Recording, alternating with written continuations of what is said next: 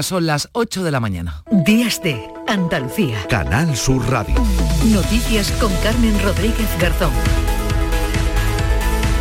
2.000 fallecidos, 2.000 heridos. Es el último balance de víctimas que hacen desde el gobierno de Marruecos del devastador terremoto que ha sacudido a nuestros vecinos del sur. Las labores de rescate no cesan, se buscan supervivientes bajo los escombros, pero desgraciadamente todo hace indicar que el número de fallecidos seguirá aumentando a medida que los servicios de emergencia accedan a las zonas más castigadas por este seísmo de magnitud 7 que se producía en la noche del viernes. Un terremoto al que han seguido réplicas, solo cuatro esta madrugada de inmensidad moderada, el, de intensidad moderada. El experto del Instituto Andaluz de Geofísica, Francisco Vidal, nos explicaba que este seísmo ha sido de magnitud alta y baja profundidad, una combinación que genera mucha destrucción, sobre todo cuando las edificaciones son frágiles y no están preparadas para estos terremotos. Y también tiene unas connotaciones del tipo de vibración en la zona alrededor del epicentro.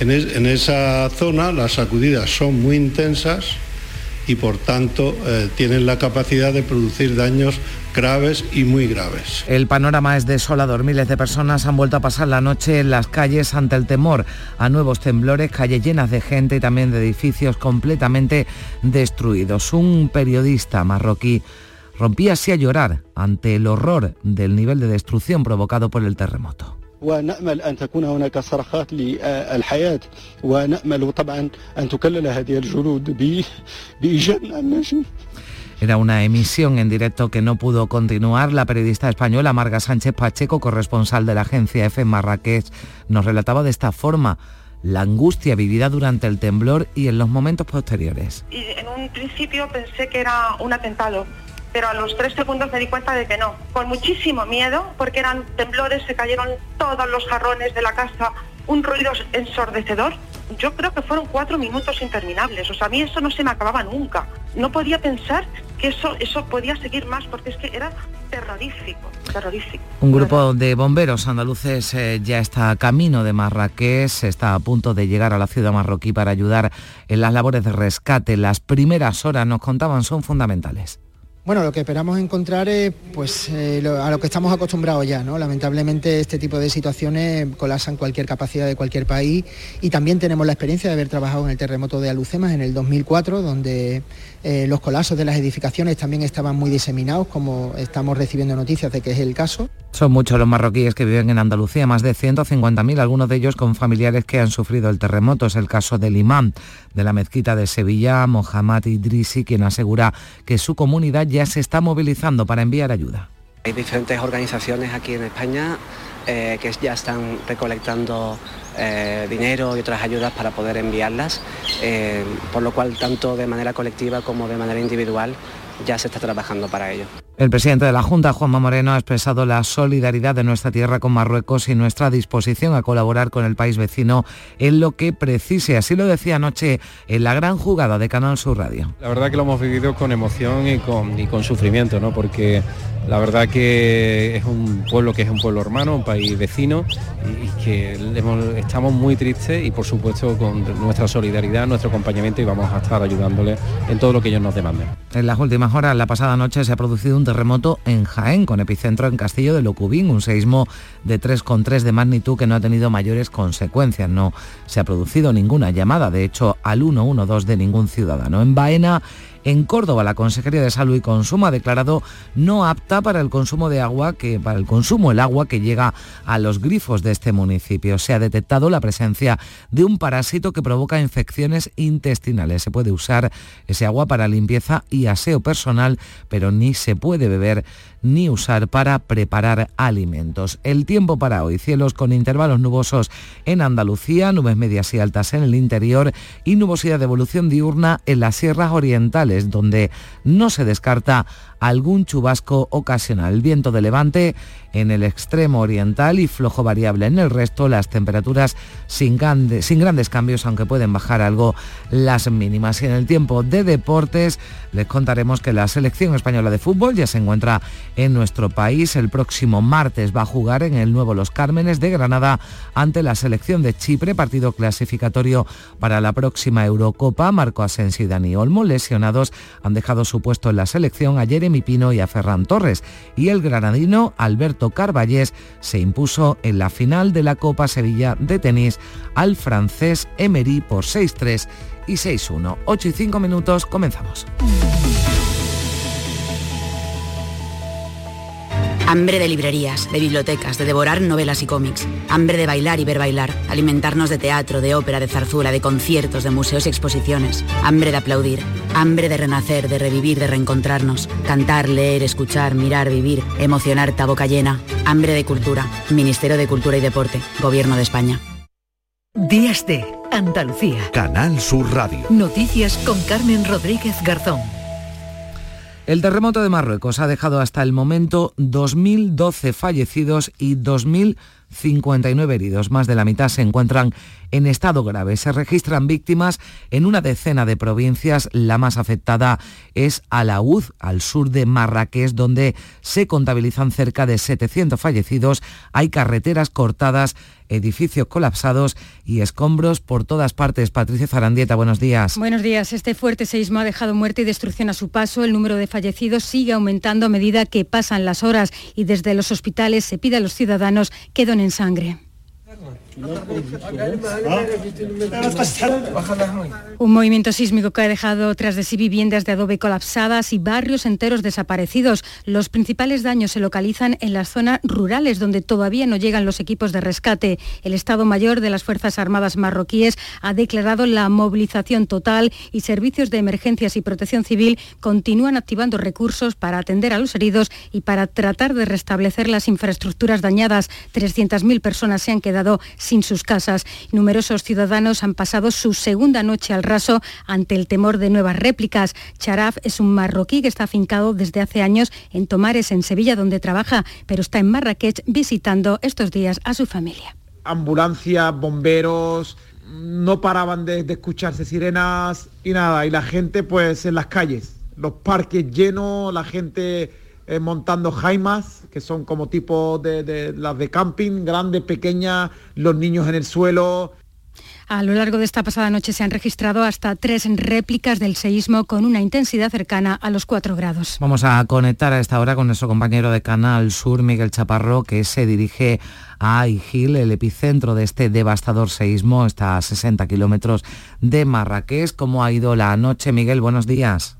Hola, buenos días. Pues la noche ha transcurrido con relativa calma. Aún así, hemos visto a decenas, a centenares de personas que han decidido pasar la, noche al aire libre, al raso, bien por miedo, por temor a que hubiera alguna réplica o también porque han podido tener daños en sus casas. Estas escenas de gentes, de grupos de personas durmiendo en, tanto en la plaza llamada Al-Fanar, el centro de Marrakech, como en muchas de sus avenidas, se ha venido repitiendo en la carretera que estamos ahora, que vamos rumbo hacia el suroeste, hacia Iguil, hacia el epicentro de- del terremoto.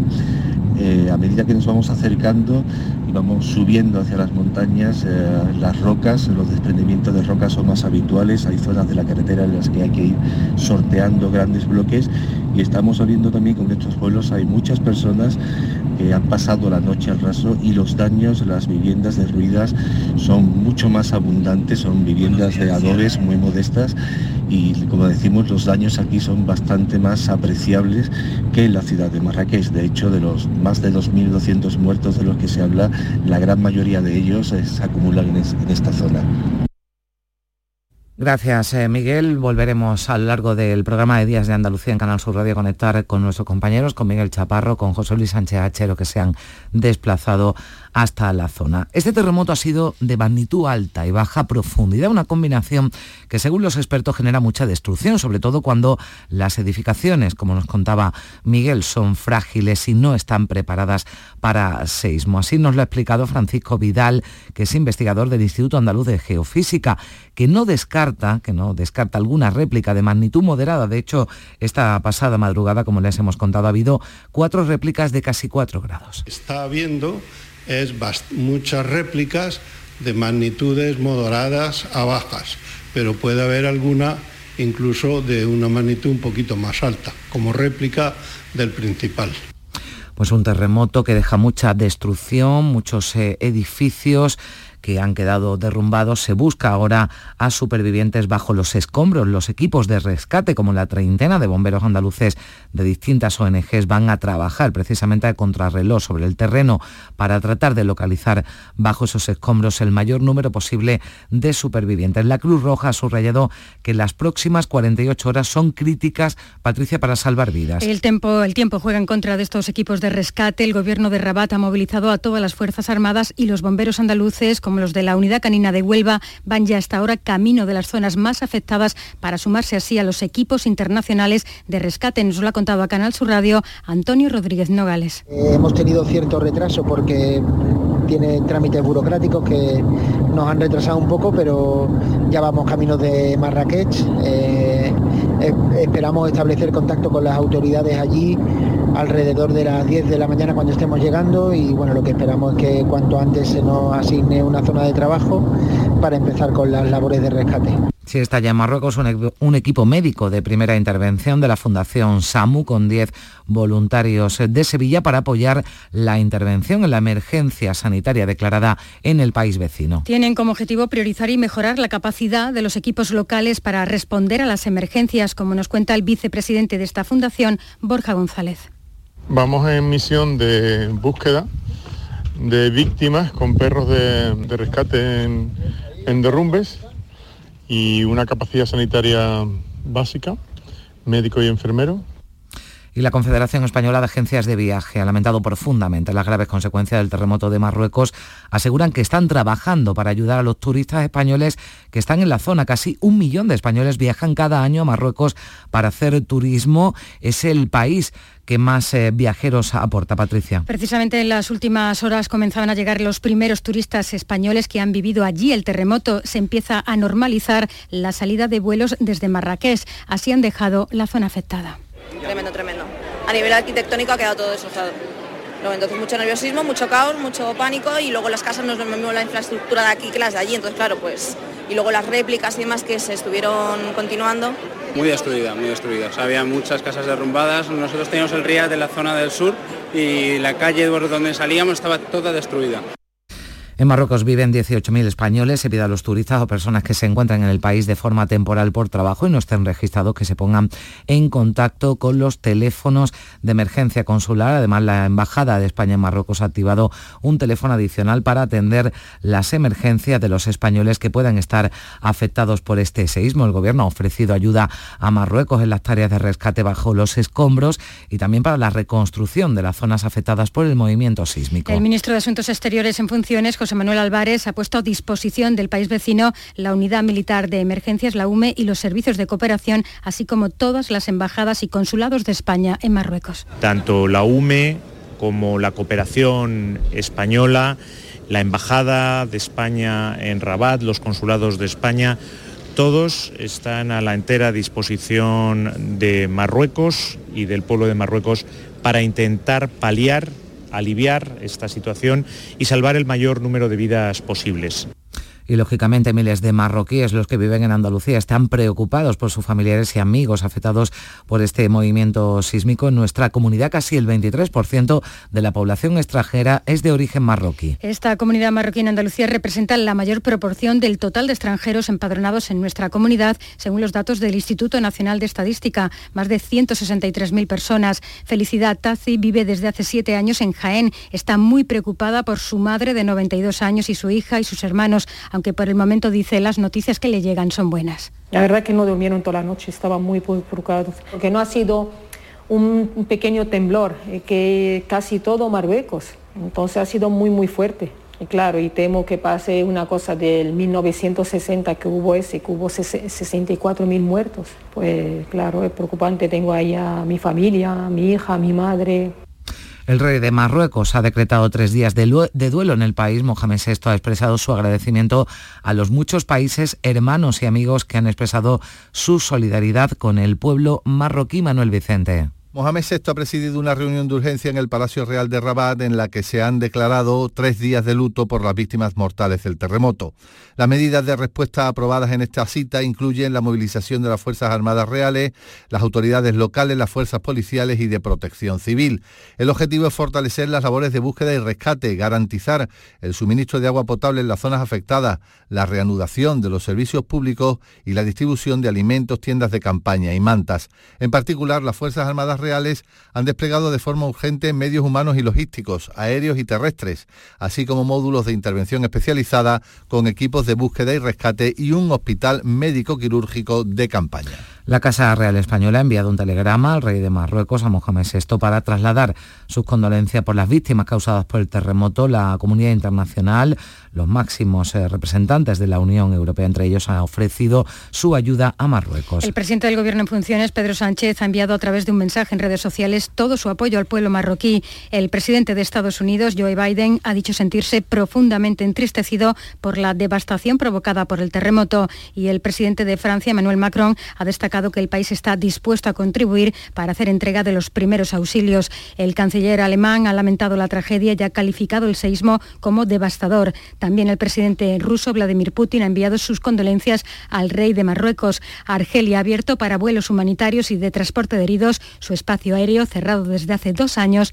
tras la ruptura de relaciones diplomáticas con Rabat. Aquí en Andalucía, el gobierno autonómico está a la espera de que las autoridades marroquíes soliciten ayuda concreta para enviarla de inmediato a Marruecos, lo ha dicho el presidente de la Junta, Juanma Moreno, lo hacía antes de asistir a la final de la Copa Sevilla de tenis en la tarde de este sábado. Estamos un poco a lo que ellos nos soliciten, le hemos, dado, le hemos dicho que estamos a su disposición y desde luego van a ser semanas duras, duras de rescate. Lo más importante ahora es salvar esas vidas humanas que todavía están debajo de los escombros.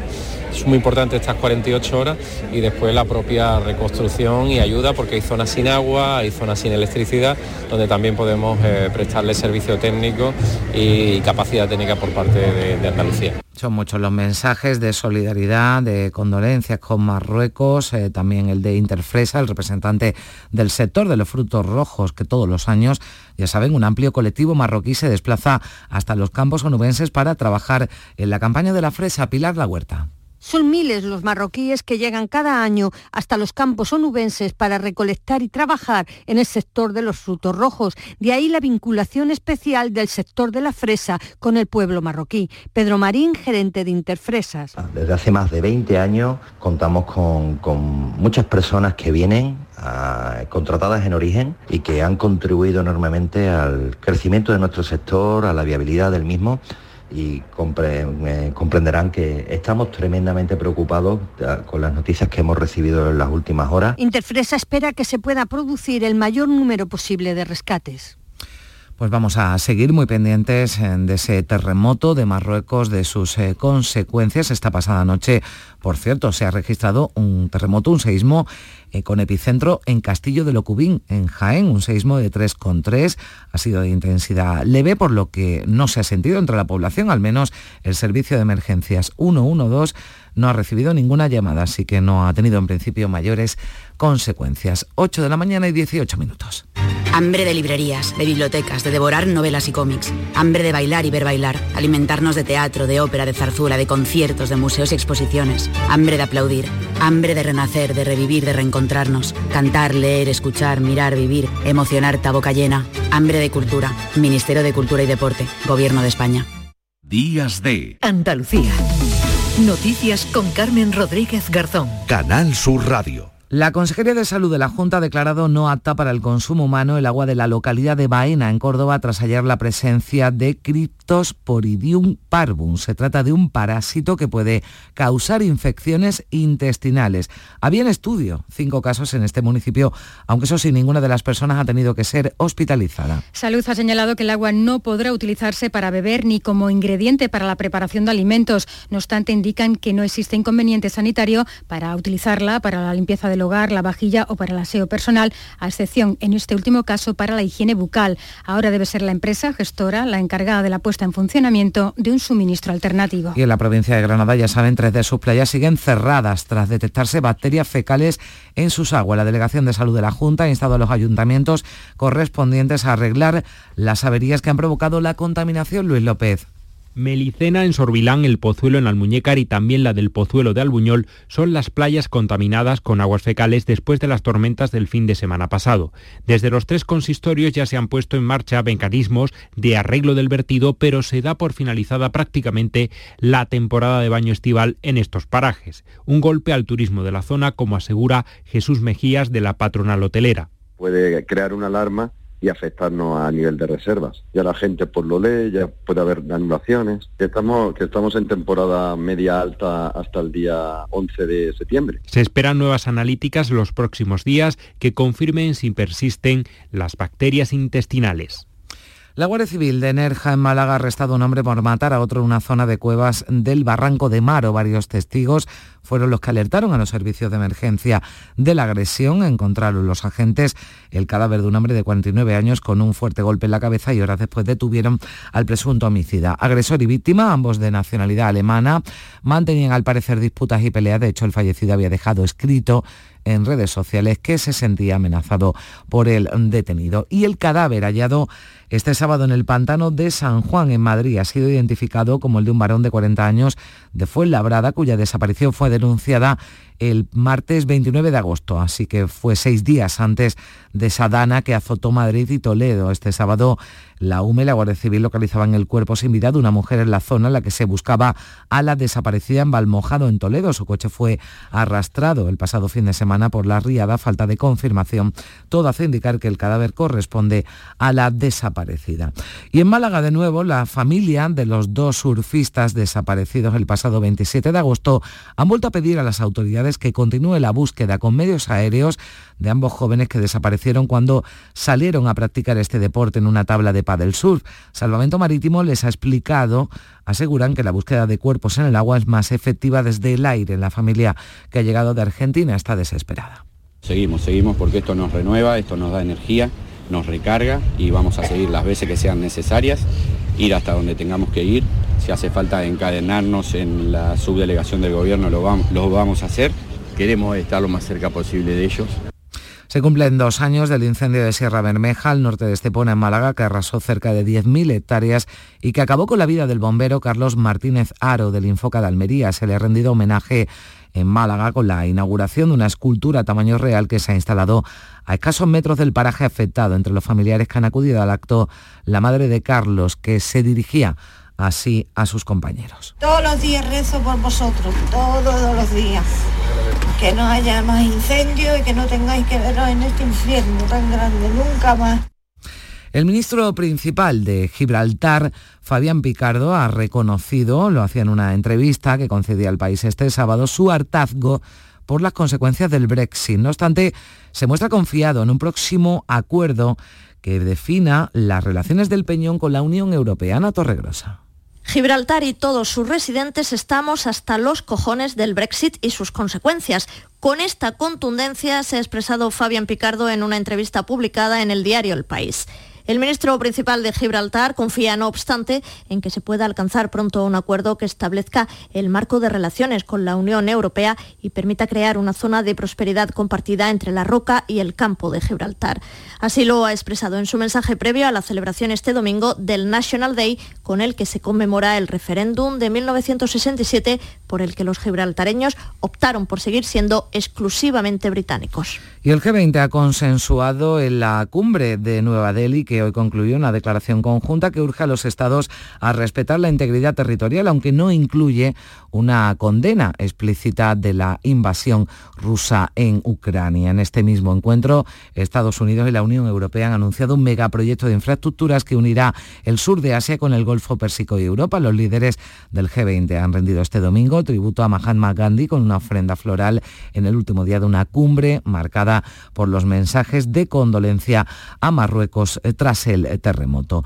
Y la coordinadora de representantes de estudiantes de las universidades públicas ha condenado los eh, mensajes machistas difundidos en un grupo de alumnos del grado de educación de la Universidad de La Rioja, es decir, de futuros maestros. Su presidenta María Navarro anima a denunciar estas actitudes machistas y a participar en la concentración que se ha convocado mañana lunes en la Universidad de La Rioja para mostrar el rechazo a estos hechos. Hacer comentarios de este tipo es inexcusable y no tienen cabida en nuestra nueva universidad. No denunciarlo nos hace cómplices de este tipo de actitudes machistas. Bueno, pues mañana, ya lo saben, hay una concentración convocada por los eh, propios estudiantes de la Universidad de La Rioja que han condenado estos eh, chats, estos mensajes en ese chat en el que participaban más de 200 personas. Los implicados podrían enfrentarse a expulsiones de dos meses hasta tres años o la pérdida de derechos de la matrícula parcial. 8 y 25, vamos ya con el deporte. La información deportiva con Carlos Gonzalo, buenos días. Hola, ¿qué tal? La selección española de fútbol ya se encuentra en nuestro país preparando su próximo compromiso de cara a la clasificación para la Eurocopa de 2024 que se va a disputar en Alemania. Ante las bajas por lesión de Asensio y Dani Olmo, el seleccionador nacional Luis de la Fuente ha llamado a Jeremy Pino del Villarreal y a Ferran Torres del Fútbol Club Barcelona. El objetivo es ganar a la débil selección de Chipre en Los Cármenes este próximo martes, aunque no hay rival pequeño. Habla uno de nuestros internacionales, Zubimendi. Bueno, esos resultados al final, bueno, eh, sí que ahí están, pero no nos pueden confundir. Eh, nosotros paso a paso, eh, somos España, tenemos que estar ahí arriba y bueno, todavía nos quedan más partidos que los demás para ponernos ahí, ahí arriba. La selección sub-21 jugará también partido clasificatorio para la Eurocopa de Naciones de la categoría en suelo andaluz. Lo hará mañana a partir de las 9 de la noche en el Estadio de la Victoria de Jaén frente a la selección de Escocia. Con motivo del terrible terremoto que ha sacudido a Marruecos, la Liga de Fútbol Profesional comunicaba ayer que se guardaría un minuto de silencio en todos los campos de segunda división durante el fin de semana por las víctimas del terremoto. En primera, al no haber liga, se guardará un minuto de silencio la semana que viene. Terremoto que pilló en plena celebración de su cumpleaños, por ejemplo, al jugador del Granada, Brian Zaragoza. Por fortuna, él y sus acompañantes se encuentran en perfecto estado. El Villarreal ya tiene nuevo entrenador, José Rojo, más conocido como Pacheta. En Primera Federación, ayer se jugaron los partidos Recreativo Granada 1, Algeciras 1, Real Murcia 2, Atlético Sanluqueño 3, Linares 2, Real Madrid Castilla 1 y el empate a cero entre el Recreativo de Huelva y el Antequera. Hoy se juega en el Atlético Baleares Málaga y el San Fernando Córdoba. Además, arranca la segunda federación. No hay jornada este fin de semana en la Liga Femenina debido a la huelga de jugadoras. En tenis, hoy se jugará la final del abierto de Estados Unidos entre Djokovic y Medvedev, el verdugo de Carlos Alcaraz en semifinales. Que me siento un jugador diferente, un jugador más maduro, pero después de, lo de hoy puedo, cambiar mis palabras. Eh, sinceramente, no, ojalá pudiera darte una explicación, pero ahora mismo estas cosas me, me pasan de vez en cuando y es algo que, tengo que mejorar. El murciano, por cierto, ha renunciado a la disputa de la Copa Davis en Valencia para descansar. Será sustituido por Albert Ramos. La final femenina se la adjudicó la estadounidense Coco Gauff ante Sabalenka y el andaluz Roberto Carballés se adjudicó la final de la edición número 60 de la Copa Sevilla de tenis al imponerse en la final al francés Emery por 6-3 y 6-1. Sí, la verdad que sí, estoy haciendo sin duda la mejor temporada de mi carrera. Eh, sí que es verdad que después de Roland Garros he tenido ahí algunas pequeñas lesiones que, que, bueno, no es que me hayan frenado, pero he tenido que jugar menos torneos. Pero, pero bueno, se está viendo los resultados, he puntuado todo a nivel ATP, este es el primer torneo que sumo a nivel Challenger y, muy contento de, poder ganar. Y es que Andalucía se prepara para recibir varios torneos de índole internacional que harán que nuestra tierra se convierta en los próximos meses en el epicentro mundial de este deporte, algo de lo que se congratulaba ayer el presidente de la Junta de Andalucía, Juanma Moreno, en declaraciones a la gran jugada de Canal Sur Radio. Sin duda, queremos apostar, llevamos ya algunos años apostando por el deporte en línea general toda Andalucía, pero el tenis tiene una enorme proyección, hay una creciente afición en Andalucía y necesitaba de ese respaldo que creo que afortunadamente lo estamos consiguiendo.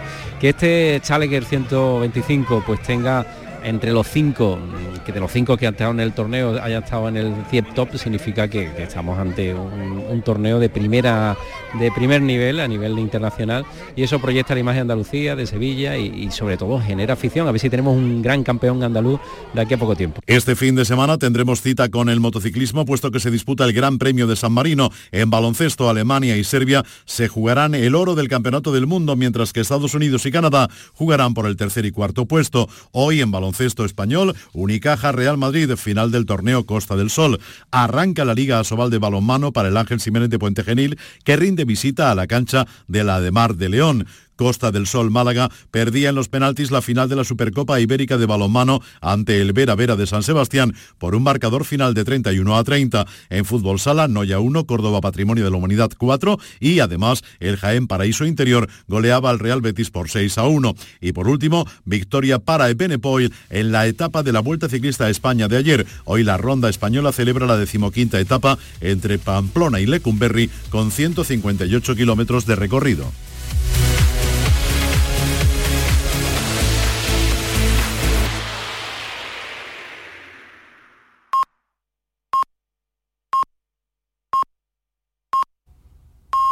Son las ocho y media de la mañana.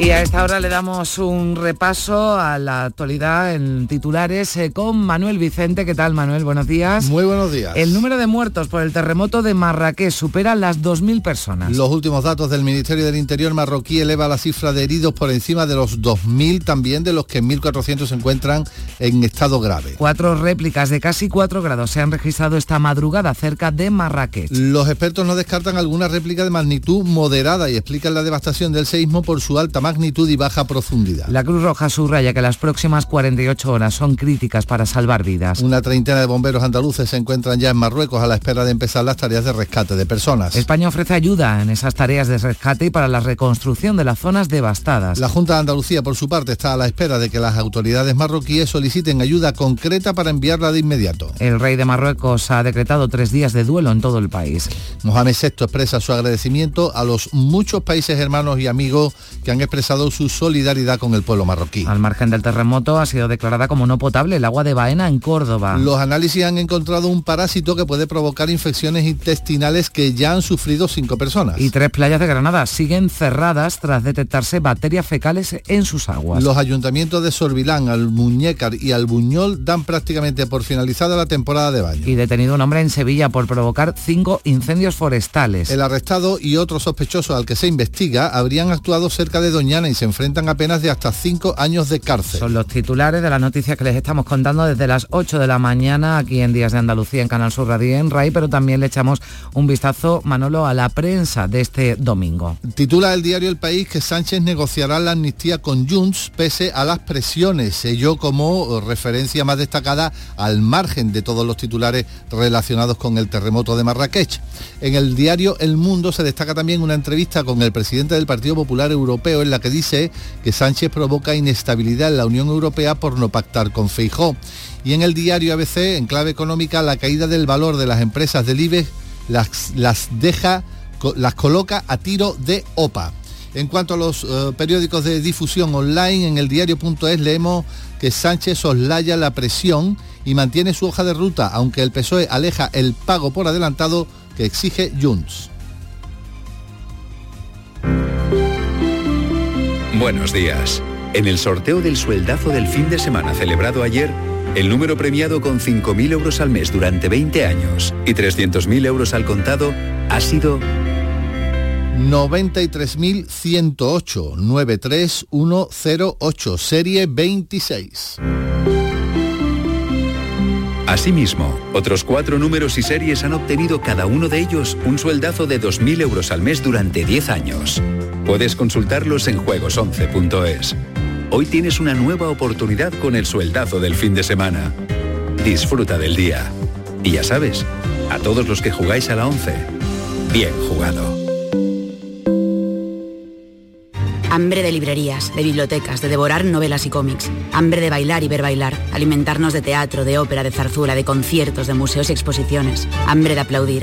Hambre de renacer, de revivir, de reencontrarnos. Cantar, leer, escuchar, mirar, vivir. Emocionar, boca llena. Hambre de cultura. Ministerio de Cultura y Deporte. Gobierno de España. Días de Andalucía. Canal Sur Radio. Noticias con Carmen Rodríguez Garzón. 8 y 34 minutos, eh, nos vamos de ronda por nuestras emisoras. Vamos a conocer cómo despierta Andalucía este domingo 10 de septiembre Comenzamos, como siempre, en Cádiz. Ana Candón, ¿qué tal? Buenos días. Buenos días. Pues aquí en Cádiz amanecemos con 21 grados, algunas nubes altas. La previsión dice que vamos a llegar a 23 de máxima. Viento flojo variable. Por la tarde va a entrar poniente, así que fresquito. Vamos a estar a gusto. Echamos un vistazo a los periódicos. Diario de Cádiz abre con un titular entrecomillado. Es una entrevista al alcalde de la capital, a Bruno García, que dice, en Cádiz había una falta de inversión que tenemos que revertir. La fotografía es para la gran regata anoche y ese espectáculo de drones que la verdad que estuvo la mar de lucido. Y también a la regata dedica su titular la edición digital de La Voz de Cádiz. Cádiz vive un sábado grande antes de la despedida a los veleros. Y esa precisamente en nuestra previsión, Carmen. Hoy decimos adiós a los 15 barcos que han participado en la regata. A las 2 de la tarde sueltan amarras. El alcalde un poquito antes va a hacer balance de lo que ha dado de sí este evento y por supuesto lo vamos a contar aquí en Canal Sur Radio. Gracias Ana. Vamos al campo de Gibraltar, al Algeciras con Ana, Ana Torregrosa. ¿Qué tal? Buenos días, Ana. Hola Carmen, buenos días. Aquí tenemos hasta ahora 22 grados de temperatura, cielos con nubes y claros. La máxima prevista por la previsión para hoy es de 26. Europa Sur dedica su portada completa a la procesión Magna Mariana de la tarde-noche de ayer en Algeciras con una fotografía con el siguiente titular, solemne tributo a la Virgen de la Palma. La procesión de las 12 imágenes brilla en unas calles de Algeciras sin aglomeraciones. Y hoy, último día para disfrutar de la feria de Tarifa, acaba esta noche después de una semana de fiestas en honor a la Virgen de la Luz, patrona del municipio. Pues a ver si nos da tiempo a acercarnos. Gracias, Ana. Vamos ya a Jerez con Marga Negrín. ¿Qué tal? Buenos días. Muy buenos días. A esta hora tenemos en el centro de Jerez 19 grados. Durante la jornada llegaremos a los 28. Los cielos van a estar con nubes y claros. Diario de Jerez titula plantean separar las casetas de feria tradicionales del resto. Es una de las propuestas de un borrador de modificación de la ordenanza municipal a la que ha tenido acceso este periódico diario de Jerez. La fotografía para las celebraciones ayer del Día Europeo del Caballo en la ciudad de Jerez, en concreto en la Real Escuela Andaluza del Arte Ecuestre. Hoy les proponemos que visiten Rota. Se está celebrando en el Parque Laguna del Moral el Festival In the Park, que combina música, comida, talleres y artesanía. Una oferta de ocio que llega por primera vez a Rota tras ocho ediciones celebrándose en Sevilla. Gracias Marga. Seguimos nuestro paseo por Córdoba. Mar Vallecillo, ¿qué tal? Buenos días. Hola, buenos días. 18 grados y cielos despejados. La máxima prevista para hoy es de 32. En las portadas de los diarios locales, el día lleva su primera página que la plantilla del Infoca luchará todo el año contra las catástrofes naturales. El Córdoba, que la hostelería y la industria concentran las mayores necesidades de empleo en la provincia. ABC, en sus páginas locales, aborda el inicio del curso escolar con el dato de que crecen los alumnos que no pasan a eso. Y Cordópolis, que bomberos de Córdoba viajarán a Marruecos para ayudar en las labores de rescate tras el terremoto.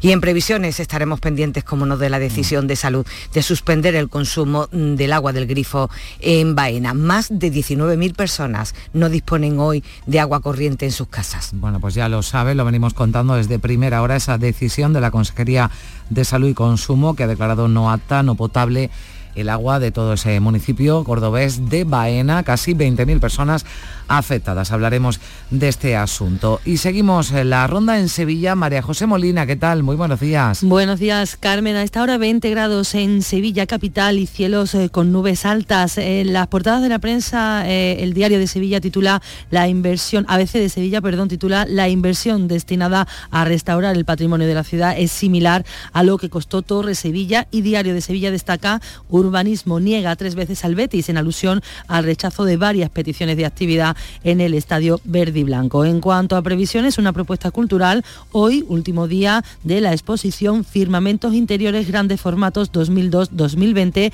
en el Espacio Santa Clara, en la que el artista sevillano Luis Gordillo pone el acento de las obras de creación de gran formato con una veintena de estos trabajos. Gracias María José. Vamos a conocer también cómo se presenta este domingo en Málaga. María Ibáñez, buenos días. ¿Qué tal? Buenos días, Carmen. Tenemos los cielos con algunas nubes. A esta hora casi 22 grados de temperatura. Vamos a alcanzar a lo largo de la jornada los 28. Eh, leemos en el Málaga hoy, alcaldes de Málaga apuestan por reactivar el proyecto del tren litoral y un mm, titular deportivo en Málaga visita al Atlético Baleares a partir de las 12 de este mediodía. Foto deportiva en la opinión de Málaga. El fútbol femenino se dispara en Málaga. Casi 600 jugadoras federadas tomarán parte en la segunda senior y la red recién creada terceria senior de nuestra provincia y en el Diario Sur los líderes de la inversión de Europa en el próximo Sánchez Málaga. El evento convoca el próximo día 26 de septiembre un encuentro inédito. Y en cuanto a la previsión, hoy última jornada del Festival Internacional mm, Aéreo de Torre del Mar con 40 aeronaves de España y Suiza en el cielo. El plato fuerte llegará a la una y media de la tarde con la patrulla ASPA y el Eurofighter, el del Ejército del Aire. Bueno, que vayan con previsión María, porque creo que ayer se formaron, se formaron atascos importantes, ¿no? De gente que quería llegar hasta ese punto. Eso nos decían desde la organización, que hay que irse prontito. Empieza todo a las once y media, ¿eh? o sea que hay que coger sitio. Pues nada, que desayunen pronto y que se vayan. Gracias María, seguimos en Huelva. Pilar La Huerta, ¿qué tal? Buenos días. Hola, buenos días. En Huelva tenemos ahora 16 grados, está un poquito nublado y en algunas zonas con neblina y se prevé una máxima de 26. El terremoto sigue acaparando portadas aquí en Huelva. El Huelva Información se pregunta por qué el seísmo se sintió tanto en nuestra provincia y un experto de la universidad explica que fue debido a los sedimentos del litoral costero ya que las ondas se propagan por el agua. El Huelva Hoy, el digital, dedica una foto a la despedida de la alcaldesa Pilar Miranda a los bomberos de Huelva que fueron ayer hacia Marruecos y que por cierto están a punto ya de llegar a Marrakech. Ellos calculaban esta madrugada que podían llegar a esa ciudad tan castigada alrededor de las 10 de la mañana. La atención la tendremos puesta en la concentración motera que hoy va a alegrar las calles de la ciudad. Gracias Pilar y seguimos en Granada. Mañana fresquita en Huelva. Vamos a ver cómo está en Granada. Luis López, ¿qué tal?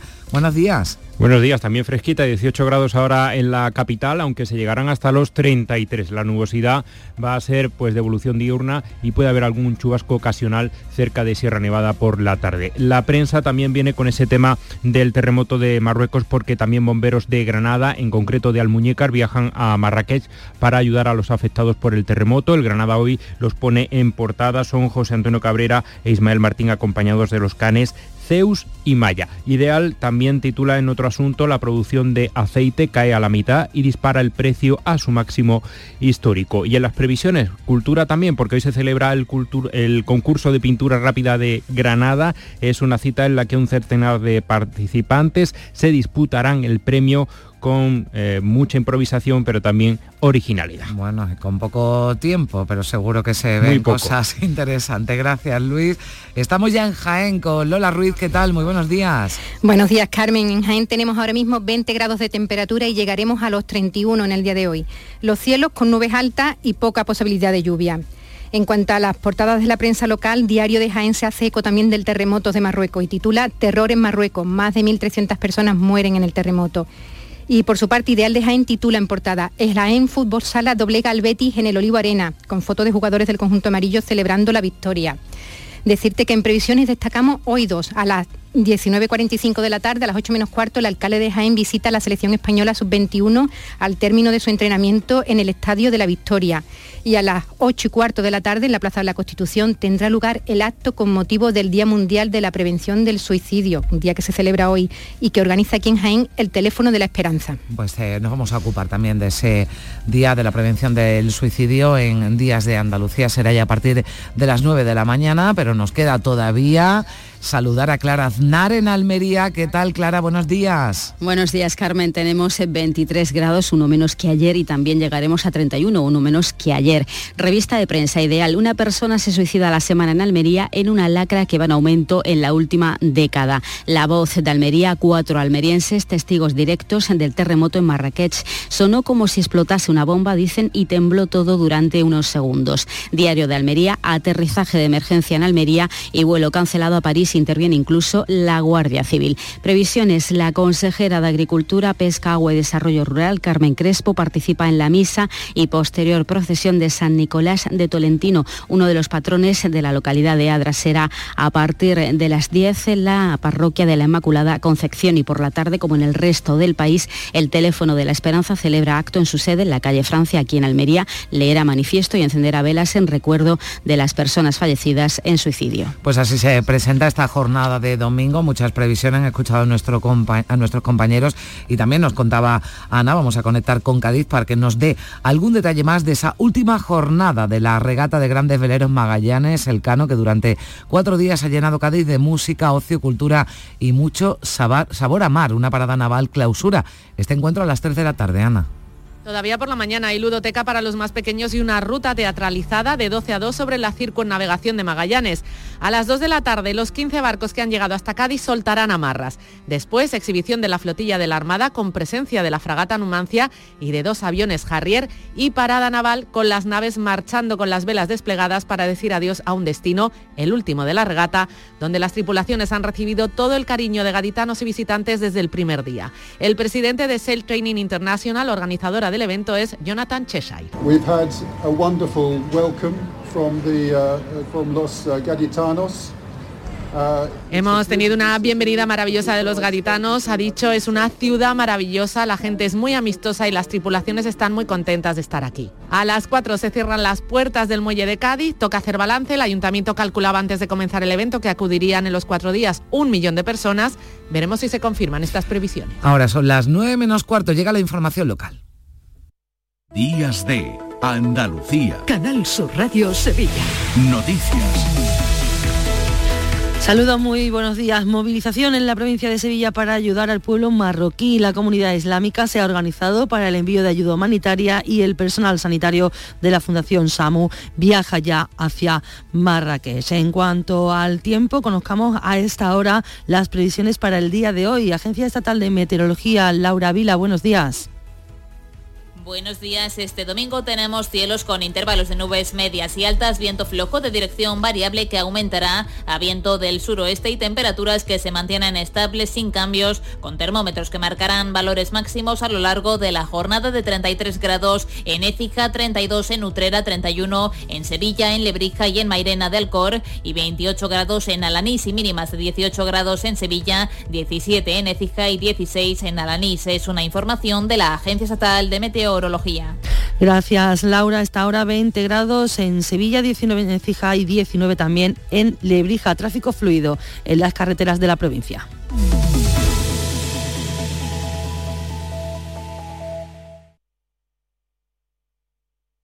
Los frigoríficos del ahorro, los frigoríficos Nevir. Selección de frío congelador, motor inverter para bajo consumo, enfriamiento rápido, silenciosos. Sí, sí, frigoríficos Nevir. En blanco o inox, puertas reversibles. Ya lo hemos dicho, somos los frigoríficos del ahorro. Nevir, en las mejores tiendas.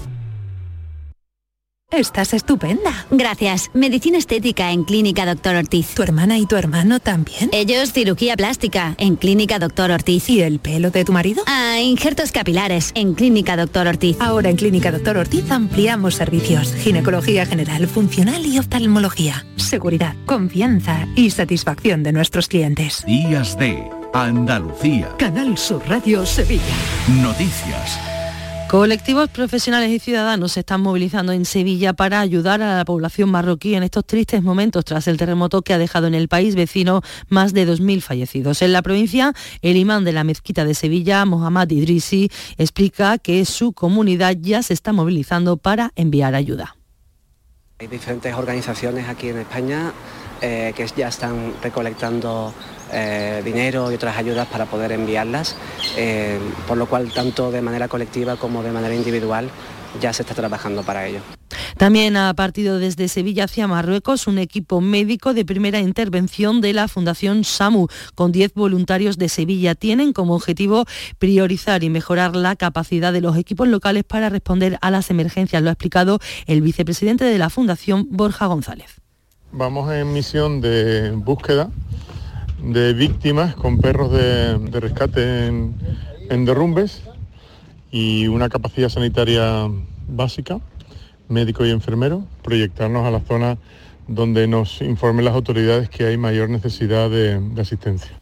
Javier Luque es un bombero sevillano que forma parte de la ONG Grupo de Especialistas en Rescate Canino en Catástrofes Método Arcón. Explica que la dificultad del rescate de posibles víctimas bajo los escombros es muy alta como son casitas tan pequeñitas, son adobes, que eso cuando colapsa se queda como en una montaña de tierra. De tierra. Es muy difícil, queden huecos vitales y manualmente los mismos vecinos son los que eh, realizan lo que es la, la, el desescombro de, de la, de la vivienda. El alcalde de Sevilla ha mostrado sus condolencias y solidaridad con las víctimas y en especial con los ciudadanos de Marrakech, ciudad con la que la capital hispanense está hermanada desde 2017. José Luis Sanz ha puesto a disposición del país vecino al cuerpo de bomberos de Sevilla. Y les contamos que la Guardia Civil ha detenido a un hombre en Isla Mayor, investiga a otro como presuntos autores de al menos cinco incendios forestales intencionados ocurridos en los últimos meses en el entorno de Doñana. Se enfrentan apenas de entre uno cinco años de prisión. En concreto han ardido 100 hectáreas de gran valor ecológico en parajes como la dehesa de abajo, Brazo de la Torre y en los límites del Parque Natural. Fran López es portavoz y explica la importancia de este tipo de actuaciones. Estamos hablando de zonas que no se pueden recuperar tan fácilmente porque tienen un proceso y además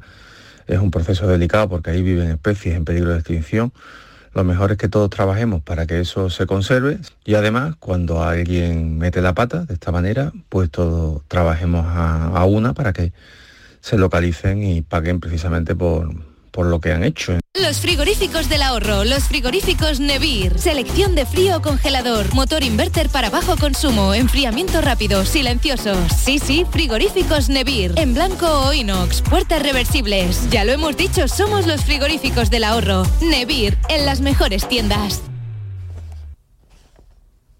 Este fin de semana los técnicos continúan trabajando en el Ayuntamiento de Sevilla para iniciar la recuperación completa y con todas las garantías de seguridad de los servicios telemáticos tras el ciberataque del pasado martes. Se han visto afectados, recordemos, servicios municipales y la web del consistorio está inoperativa. Así funcionan las de las empresas municipales y se ha puesto en marcha un protocolo para reforzar la atención al cliente, al ciudadano de manera presencial. Juan Bueno es el delegado de Transición Tecnológica, lo ha explicado en el programa de Canal Sur Radio Días de Andalucía.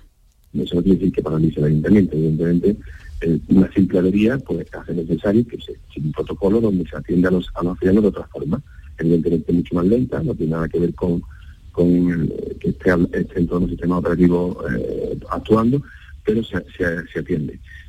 La policía local de la capital ha tenido que duplicar sus efectivos eh, con alrededor de 500 agentes para atender cualquier eventualidad ante los problemas de comunicación interna como consecuencia de la paralización de algunos servicios digitales. Es un plan de contingencia al que ha tenido acceso Canal Sur Radio con el que se trata de que todos los efectivos disponibles estén preparados en caso de que sea necesario. Así lo ha explicado en esta emisora Luis Val, presidente del Sindicato de Profesionales de la Policía Local en Sevilla no se nos están cargando eh, telemáticamente ni eventos ni procesiones y no podemos hacer repartos, porque se hace que se incrementa la plantilla y tal como va llegando las peticiones a mano, tienes que hacer un reparto y, tienes que tener en cuenta que tú ahora mismo no puedes comunicarte con los policías telemáticamente como lo hacíamos antes, hay, hay que llamarlos uno por por teléfono, perderías mucho tiempo, ya se les asigna un grupo de trabajo y sabes que tienes que venir, que no hace falta que te llamen, que tú tienes que venir.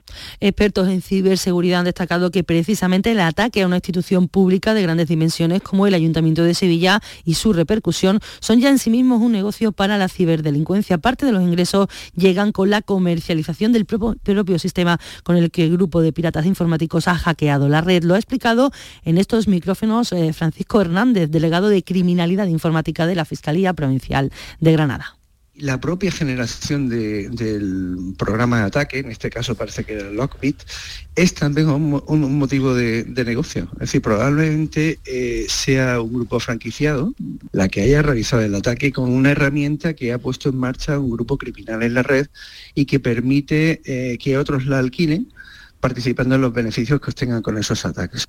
Mañana lunes comienzan las clases de los grados en la Universidad de Sevilla. Este sábado se celebraba el acto oficial de inauguración del curso académico. En él, el rector de la Hispalense, en su discurso, ha premiado a aprobar el reparto de la financiación de 2023 para garantizar la suficiencia financiera. Miguel Ángel Castro ha reclamado de nuevo un modelo de financiación que repare las consecuencias de la anterior. En el acto también se ha entregado la medalla de oro a la otra universidad pública sevillana, la Pablo de Olavide. Se ha reconocido eh, sus 25 años eh, de vida. Su rector, Francisco Javier Oliva, ha sido el encargado de recoger la medalla. Eh, realizamos muchas actividades, publicamos conjuntamente e incluso formamos parte de un centro de investigación puntero a nivel internacional como es el CABIMED. En definitiva, tenemos muchísimos lazos y es muchísimo lo que nos une y por lo tanto recibir esta medalla para nosotros es realmente un honor. Y tiempo ahora para los deportes con nuestro compañero Carlos Gonzalo. Buenos días. Hola, ¿qué tal? El granadino Roberto Carballés se adjudicaba la final de la edición número 60 de la Copa Sevilla de Tenis. Se imponía en la final al francés Gemery por 6-3 y 6-1. Este es el primer torneo que sumo a nivel Challenger y, muy contento de, de, poder ganar. Nuestra tierra se prepara para recibir varios torneos de índole internacional, algo de lo que se congratulaba ayer el presidente de la Junta de Andalucía, Juanma Moreno, en declaraciones a la gran jugada de Canal Sur Radio. Que este Challenger 125 pues tenga entre los cinco, que de los cinco que han estado en el torneo hayan estado en el 100 top, significa que, estamos ante un, torneo de primera de primer nivel a nivel internacional y eso proyecta la imagen de Andalucía, de Sevilla y, sobre todo genera afición. A ver si tenemos un gran campeón andaluz de aquí a poco tiempo. Y en Cultura hasta este domingo va a permanecer abierta la exposición Firmamentos Interiores Grandes Formatos 2002-2020 en la que el artista sevillano Luis Gordillo pone el acento en la creación de gran formato con una veintena de obras realizadas y no expuestas, expuestas anteriormente en Sevilla.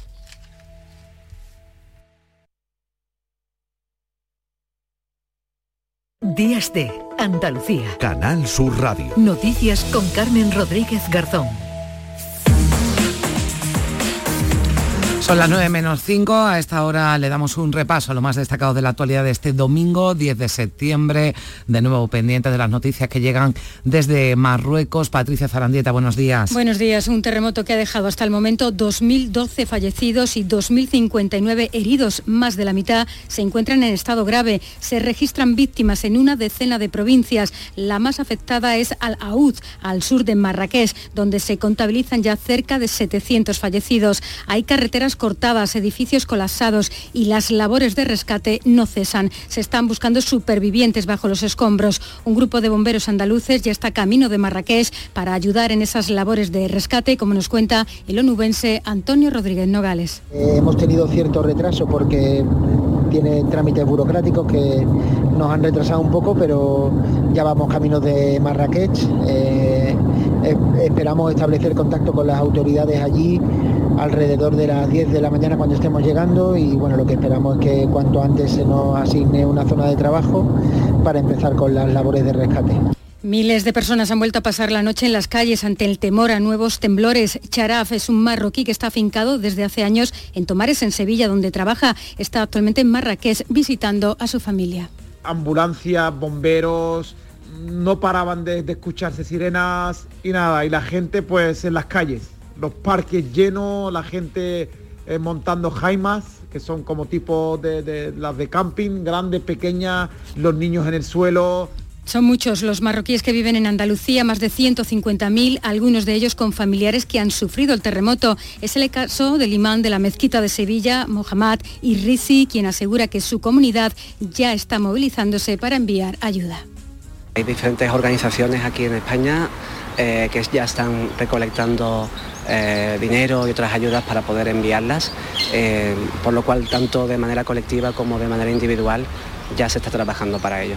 El presidente de la Junta de Andalucía, Juanma Moreno, ha expresado la solidaridad de nuestra tierra con Marruecos y nuestra disposición de colaborar con el país vecino en lo que precise, así lo decía anoche, en la gran jugada de Canal Sur Radio. La verdad que lo hemos vivido con emoción y con, y con sufrimiento, ¿no? Porque la verdad que es un pueblo que es un pueblo hermano, un país vecino y que estamos muy tristes y por supuesto con nuestra solidaridad, nuestro acompañamiento y vamos a estar ayudándoles en todo lo que ellos nos demanden. El rey de Marruecos ha decretado tres días de duelo en el país. Mohamed VI ha expresado su agradecimiento a los muchos países hermanos y amigos que han expresado su solidaridad con el pueblo marroquí. El experto del Instituto Andaluz de Geofísica, Francisco Vidal, ha explicado que este terremoto ha sido de magnitud alta y baja profundidad, una combinación que, según los expertos, genera mucha destrucción. Y también tiene unas connotaciones del tipo de vibración en la zona alrededor del epicentro. En, esa zona las sacudidas son muy intensas y por tanto eh, tienen la capacidad de producir daños graves y muy graves. Y en nuestra tierra en las últimas horas se ha producido un terremoto en Jaén, con epicentro en Castillo de Locubín, un seísmo de 3,3 de magnitud que no ha tenido mayores consecuencias. No se ha producido de hecho ninguna llamada al servicio de emergencias 112. Y en Baena, en Córdoba, la Consejería de Salud ha declarado no apta para el consumo el agua que llega a los grifos de este municipio. Se ha detectado la presencia de un parásito que provoca infecciones intestinales. Se puede usar para limpieza y aseo personal, pero no se puede beber ni usar para preparar alimentos. Y en la provincia de Granada, tres de sus playas siguen cerradas tras detectarse bacterias fecales en sus aguas. La Delegación de Salud de la Junta ha instado a los ayuntamientos a arreglar las averías que, que han provocado esa contaminación. Y este domingo es el último día para poder disfrutar con la regata de grandes veleros Magallanes Elcano. Una parada naval a las 3 de esta tarde va a clausurar este encuentro y otra cita en Torre del Mar, en Málaga, se despide hoy el Festival Aéreo con más de 40 aeronaves de España y Suiza sobrevolando los cielos. Los platos fuertes van a ser la patrulla ASPA, el Eurofighter del Ejército del Aire y el broche de oro Carmen lo va a poner la patrulla Águila. Gracias Patricia y vayan con tiempo porque ya nos eh, contaba nuestra compañera María Ibáñez, ayer se produjeron, atascos bueno, pues de personas que intentaban llegar para disfrutar de ese festival aéreo. Llegamos así a las 9 de la mañana en Canal Sur Radio en Radio Andalucía Información.